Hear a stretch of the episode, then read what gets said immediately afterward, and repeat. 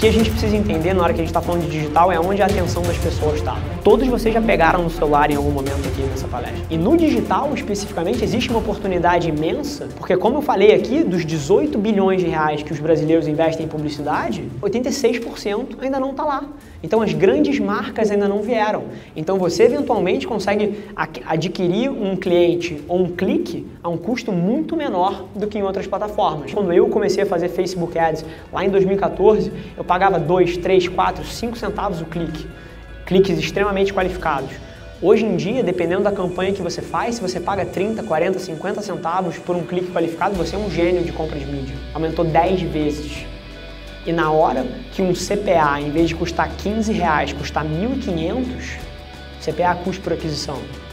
Esse jogo não vai ser mais tão interessante. Mas na segunda-feira agora, a nossa agência investiu 14 mil reais em, em mídia. Mas em nosso nome, um dia do mês, 14 mil reais. Quanto vocês estão investindo? O digital não é milagre. É um negócio como qualquer outro. E como qualquer negócio, precisa de investimento para dar certo. Você não vai conseguir promover os seus resultados de negócio ao nível que você quer, se você tem metas audaciosas, se você está investindo 200 pratas por mês e colocando o seu estagiário para fazer.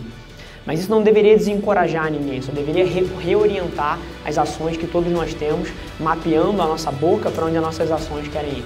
Fez toda a diferença nos meus negócios. Eu tenho certeza que pode fazer nos de vocês também. Obrigado, gente.